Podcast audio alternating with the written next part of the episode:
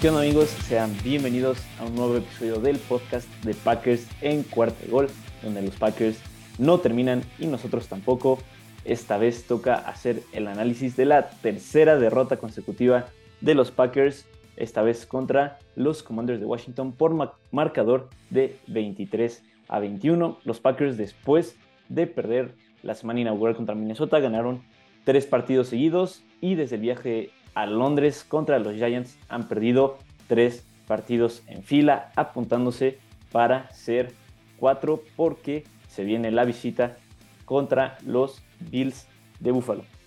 Vamos a hablar un poquito del partido que nos interesa, que es el partido contra el equipo de Washington. Ahora, los Commanders, los Packers llegaban como favoritos al FedEx Field y empezaron con una, una una ventaja bastante cómoda de 14 puntos a 3.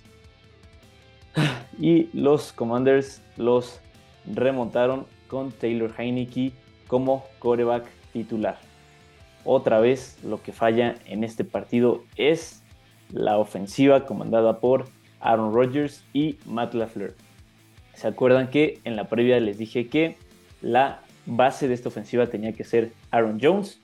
Matt LaFleur también lo dijo en la conferencia de prensa previo a este partido. Parece que no le importó lo que dijo, ya que Aaron Jones terminó con solamente 8 acarreos para 23 yardas. Eso sí, tuvo dos anotaciones por vía recepción, pases de Aaron Rodgers que los convirtió Aaron Jones en anotaciones de 6 puntos. Sus estadísticas recibiendo fueron 9 recepciones, 53 yardas y como les digo, dos touchdowns. Bastante, bastante bien, pero lo que nos interesa era el juego terrestre. Aaron Jones y AJ Dillon combinaron para 12 acarreos en total, 8 para Aaron Jones como ya les dije y 4 para AJ Dillon. Pusieron una gráfica en el partido que decía cuando Aaron Jones desde 2019 recibe 15 o más acarreos, los Packers tienen marca de 10 y 2. No sé por qué Matt LaFleur se está tan enfocado en no seguir esa buena tendencia que tienen los Packers cuando Aaron Jones toca el balón. Lo que está haciendo Green Bay con Aaron Jones es, imagínense ustedes que los Rams dejaran de lanzarle a Cooper Cup, que Joe Burrow y los Bengals dejaran de buscar a Jamar Chase, que los Titans no corrieran con Derrick Henry.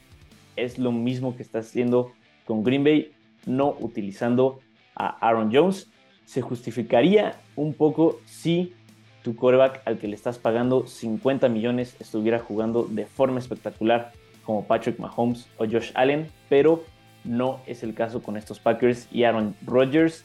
Aaron Rodgers está jugando de manera horrible antes de la tercera anotación de Green Bay, que únicamente fueron dos ofensivas, ya que siete puntos vinieron gracias a la defensa en un pick six por parte de Devondre Campbell antes de esa segunda anotación ofensiva de los Packers, Aaron Rodgers llevaba únicamente 100 yardas por la vía aérea. No creo que ningún equipo le pagaría 50 millones de dólares a un coreback que en tres cuartos y medio solo lanza para 100 yardas. El nivel de Aaron Rodgers ha sido bastante, bastante malito y puede ser que en parte sean los receptores. Hubo varios pases tirados por Aaron Lazard, por Romeo Dobbs, inclusive por los corredores, pero la precisión con la que manda los pases Aaron Rodgers ha dejado muchísimo, muchísimo que desear, más que nada porque viene de ser el MVP por segundo año consecutivo.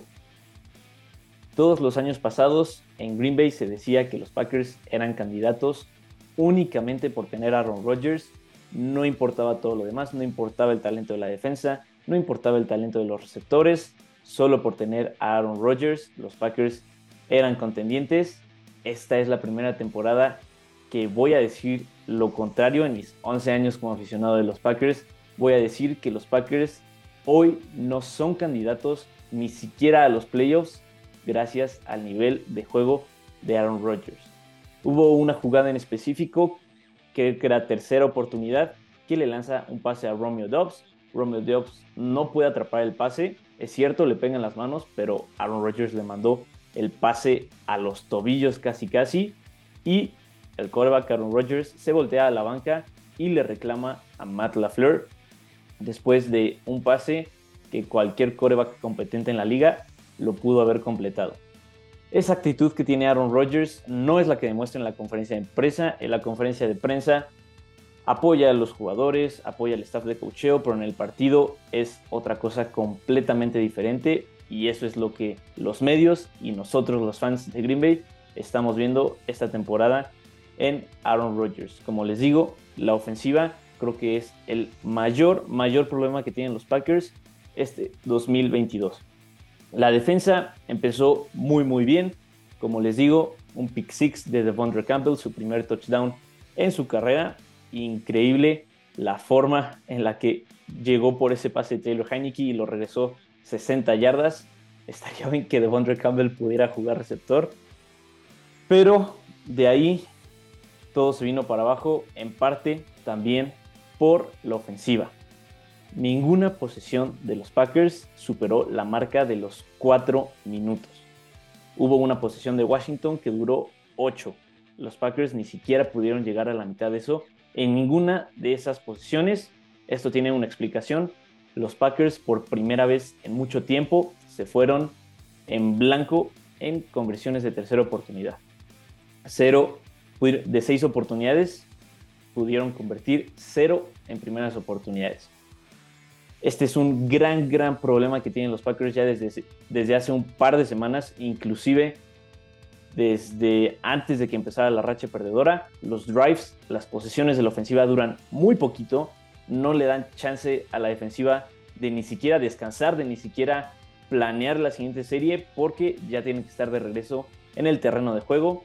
Es una obviedad que en algún punto la defensa se va a cansar y le van a hacer los puntos. Eso lo aprovechó muy bien el equipo de Washington.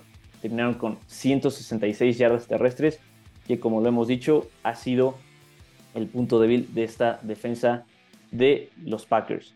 Es cierto, hubo algunas llamadas arbitrales que perjudicaron a Green Bay. Primero el fumble de, de Brian Robinson, que los Packers recuperaron, no se lo dieron después de el reto de Matt LaFleur. Y la segunda fue el holding que le marcaron a Eric Stokes, que en mi opinión no era holding, que negó un touchdown de un fumble recuperado por Rasul Douglas. Aún así, creo que con la ofensiva jugando así, no nos podemos quejar por los errores arbitrales porque sabemos que el nivel de juego y los errores son de manera interna. Ya mencionamos Aaron Rodgers, un nivel de juego horrible. Aaron Jones no le están dando las suficientes oportunidades. Es el mejor jugador de la ofensiva de Green Bay hoy por hoy. Y los Packers ya es una terquedad. Hay una frase de Albert Einstein que dice, locura es hacer lo mismo una y otra vez, esperando resultados diferentes. Eso es lo que está haciendo Matt LaFleur, no dándole las suficientes oportunidades a Aaron Jones. Y ahí está su respuesta de por qué la ofensiva está inoperante. No le da el balón a su mejor jugador, no está aprovechando ni explotando el talento que tiene. El resultado son tres derrotas consecutivas y hoy un récord de 3-4 para los Packers, segundo lugar de la división norte y por el momento fuera de los playoffs. La defensa, como les digo muy bien, al final Terry McLaurin se comió a Jerry Alexander, pusimos a nuestro mejor jugador contra su mejor jugador y ganó el ofensivo de los Commanders. Nos quejamos, nos quejamos mucho de que, y hasta nos hacemos burla de que los Ravens dejan ir ventajas en el último cuarto durante toda la temporada. Green Bay no se está quedando atrás, le iban ganando a los Giants por 10 puntos y perdieron. Contra los Jets iban empatados al medio tiempo y perdieron por más de dos posesiones. Otra vez contra los Commanders iban ganando cómodamente por 11 puntos y les remontan el partido. Green Bay se ha convertido en un equipo que ni ofensiva ni defensivamente pueden jugar un partido completo. Es algo que tiene que cambiar ya. Algo que le dio éxito a los Packers, como les digo, era el tiempo de posesión las temporadas pasadas. Esta temporada ha sido una nulidad más que nada porque no se aferran al ataque terrestre. Es desesperante. Hubo una, creo que fue cuarta oportunidad, cuarta y uno, que en vez de poner a AJ Dillon o inclusive a Aaron Jones a correr por esa yarda, otra vez como en el partido contra los Giants, los Packers mandan una pantalla con el receptor Romeo Dobbs, un pase bastante malito, le llegan los defensivos inmediatamente a Romeo Dobbs, tira el pase y no consigue la primera oportunidad. Esa primera oportunidad le hubiera dado vida a los Packers antes de que anotara otra vez Washington. Esas llamadas por parte de Matt LaFleur también son las culpables del fracaso que está teniendo los Packers en esta temporada 2022. Todo se resume a no usar a tu mejor jugador. Ya es obligación, más que nada, porque si la derrota dolió, creo que duele más que ahora Allen Lazard está nuevamente lastimado, lo que deja a los Packers con únicamente Sammy Watkins, Romeo Dobbs, Amari Rogers, Samori Tour y Juwan Winfrey como los receptores sanos, ya que Randall Cobb se va a perder por lo menos otros tres partidos. Christian Watson no sabemos cuándo va a regresar. Entonces, creo que con esos receptores no se puede mejorar el nivel de juego de Aaron Rodgers, así que tiene que ser Aaron Jones, Aaron Jones, Aaron Jones, y hasta que Matt LaFleur no lo entienda, Green Bay va a tener estos resultados. Podríamos decir que la temporada de Green Bay ya se terminó, están jugando de manera horrible. Creo que con la competitividad de años pasados, Green Bay ya estaría pensando ahora en la temporada de draft, pero toda la conferencia nacional está horrible. Los Bucks tienen récord de 3-4, los 49ers tienen récord de 3-4, los Rams tienen récord de 3-3 y eso fue porque descansaron esta semana. Los Packers tienen récord de 3-4. Los únicos equipos que están manteniendo ahorita arriba de la conferencia nacional son los de la división este, los Eagles, los únicos invictos de la liga, los Cowboys y los Giants. Pero Ah, también los Vikings, que cada vez está viendo más lejos la posibilidad de ganar la división. Entonces, si Green Bay está pensando en los playoffs, únicamente va, va a ser como puesto de comodín. Eso nos da un poquito de esperanza porque la Nacional está jugando de manera horrible. Le preguntaron a Aaron Rodgers si es que la temporada de los Packers puede dar la vuelta y él dijo, obviamente que sí, pero su nivel de juego tiene que subir para que eso pase. Aaron Rodgers es el líder de este equipo y jugando así, los Packers no van a llegar a ningún lado y tienen el talento, de verdad. Tienen el talento para ser uno de los mejores equipos de toda la liga, para estar compitiendo inclusive con Kansas y con Bills, pero el nivel de Aaron Rodgers y el cocheo por Matt LaFleur y Joe Barry, el coordinador ofensivo, están limitando muchísimo a este equipo. Se viene la, el límite para hacer cambios. El trade deadline es el primero de noviembre. Muchos estaban pensando que Green Bay iba a ser un cambio por algún receptor. Puede ser.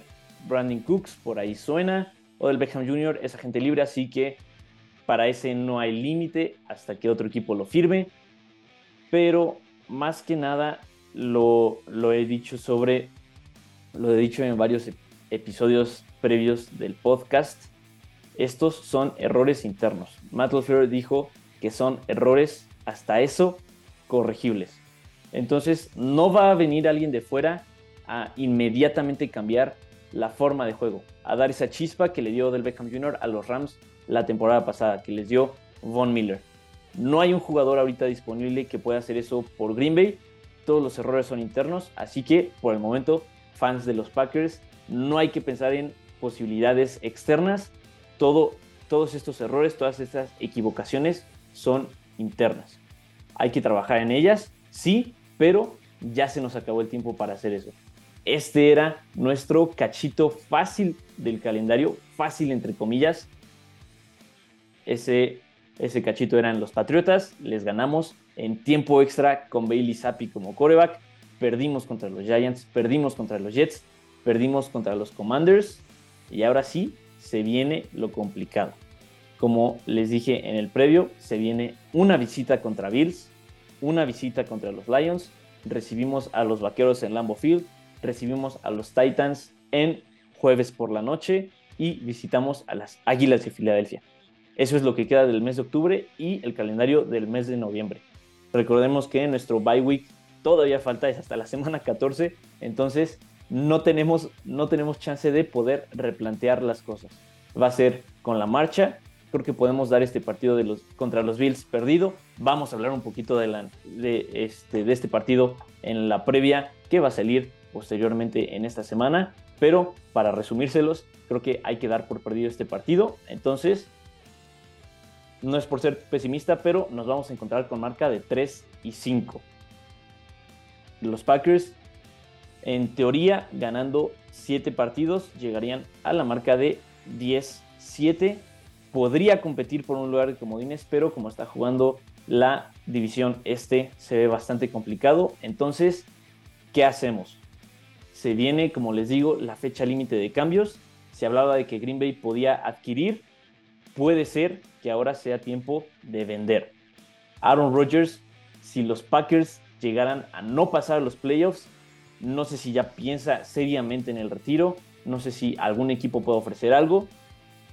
Entonces, en vez de que Green Bay sea un equipo que adquiera jugadores, puede ser un equipo que venda jugadores, como el caso de las Panteras de Carolina, para que en el momento que llegue la salida de Aaron Rodgers el equipo, no nos quedemos sin capital de draft, no nos quedemos con un, un dinero ahí parado que no se pueda mover. Entonces hay que tomar eso en consideración. Se pueden venir cambios por parte de los Packers y no para adquirir jugadores, sino para vender jugadores. Esta derrota contra los Commanders duele mucho porque se nos están yendo las esperanzas para llegar a los playoffs. Se nos parece que se nos acaba de cerrar la ventana para ir al Super Bowl.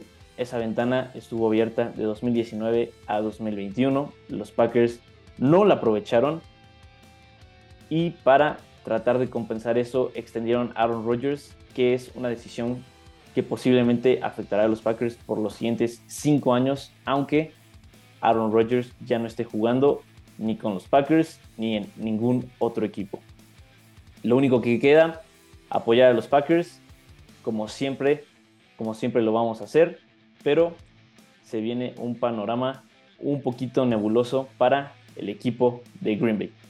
Eso es todo por el episodio de hoy. Muchísimas gracias por escucharlo. Pueden seguirme en todas mis redes, arroba en el canal de YouTube HopePackHo y sigan todas las redes de Packers en cuarta y gol. Yo me despido por el día de hoy. Nos escuchamos y nos vemos para la previa del partido contra los Bills para esta semana número 8. Tengo muchísimo miedo ya que es Sunday night en Noche de Brujas. Se les van a aparecer cualquier cantidad de fantasmas a los Packers. Pero como les digo, ahí vamos a estar con nuestros queridos Packers. Cuídense mucho. Nos vemos en la próxima. Bye bye.